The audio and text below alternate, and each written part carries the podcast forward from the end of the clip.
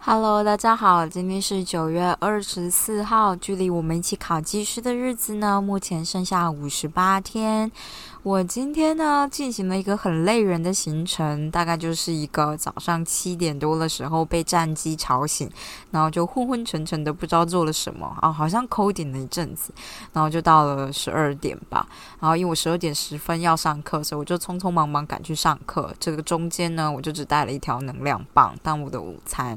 上到三点之后呢，我就要赶去。就是戏馆，而且我是三点十分下课，然后赶到戏馆去，就是要 meeting，赶到新馆要 meeting，三点到六点 meeting 这样。但是因为今天可能大家都很有效率，所以 meeting 很快就结束了。然后，呃，我大概在五点多结束的吧，我就跟刚从美国回来的学妹聊了一下，这样，然后就觉得，越聊也不是越自卑啦，就只是觉得她好耀眼呐。然后我好废啊。果不其然，我就是个小废物啊！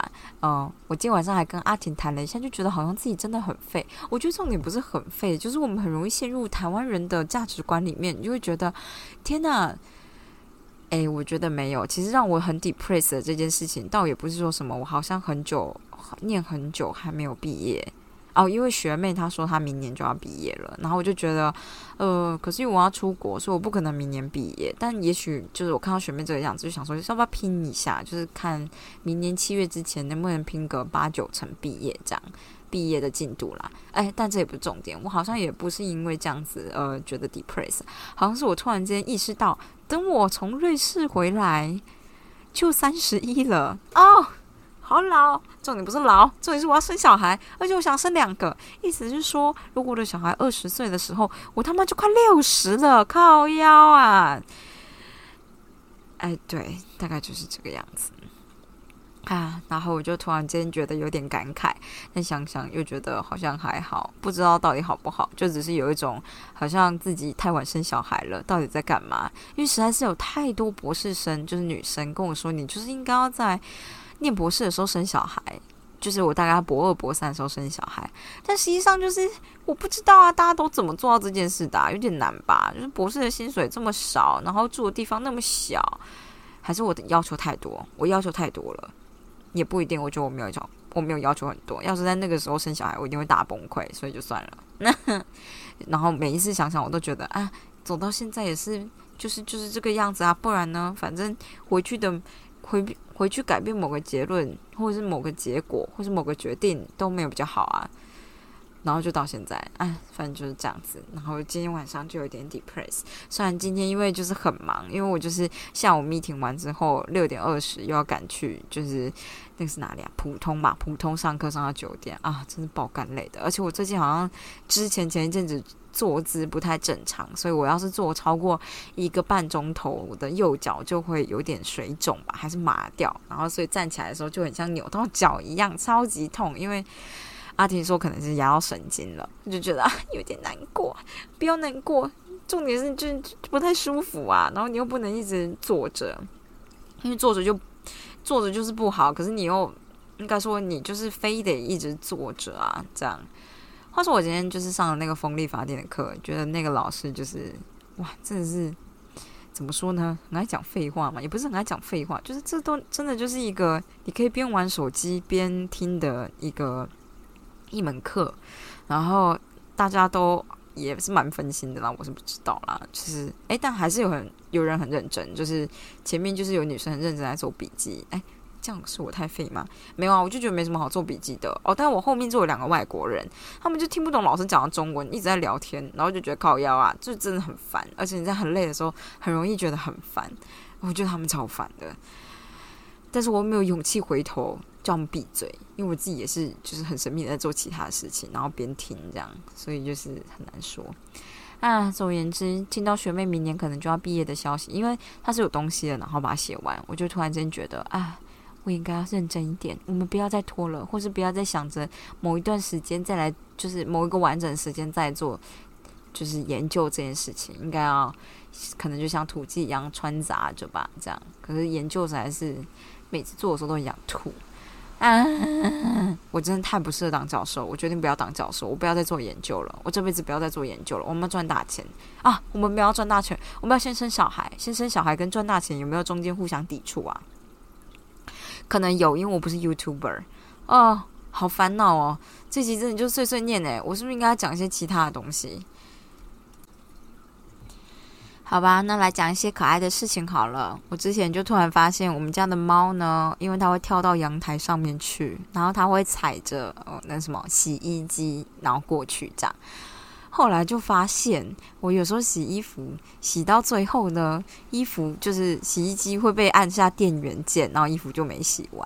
然后就发现是斯坦，斯坦就是跳下来的时候会刚好踩到电源键，然后我的洗衣机可能洗衣机突然被打开，然后一阵子不用，它会自动关机，就是关电吧这样。但是如果你是洗到一半，你就是按到电源钮，它就直接停止了。所以之前就是发生蛮多次这个样子，然后就觉得斯坦真的是很北烂呢。这件事情就让我突然想到，如果你就是很讨厌宿舍某一个人，你就去他洗衣服的时候把那个盖子打开，他就会衣服洗不完，然后一阵子去以后会发现就是洗不完这样。啊，我好坏啊，但我从来没做过这件事啊。好的。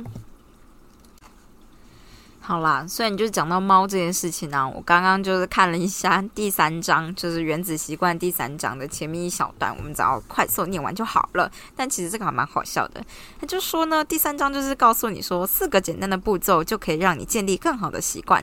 然后第一段就说，一九八九年呢，一八九八哦，是一八九八年，心理学家这个爱德华这个人呢，他就用一项的实验奠下这个基础，让我们可以了解习惯的形成与引导行为的法法则。那这个心理学家呢，是研究动物的行为，他就先从猫开始，他把猫分别放入被称为迷笼，就是笼子的装置中，这个设计呢。让猫可以透过拉绳圈，或者是压操作杆，或者是踩踏板等简单的行动，从一个门逃脱。然后举例来说，就是比如说其中一个一个笼子里面设有一根操作杆，如果它能够压下去的话，那某一侧的门就会打开。这个门一开呢，猫就可以冲出去，然后外面有一碗食物等着。大部分的猫呢，一被放进去就想要逃出来，它们就会用鼻子啊嗅嗅嗅。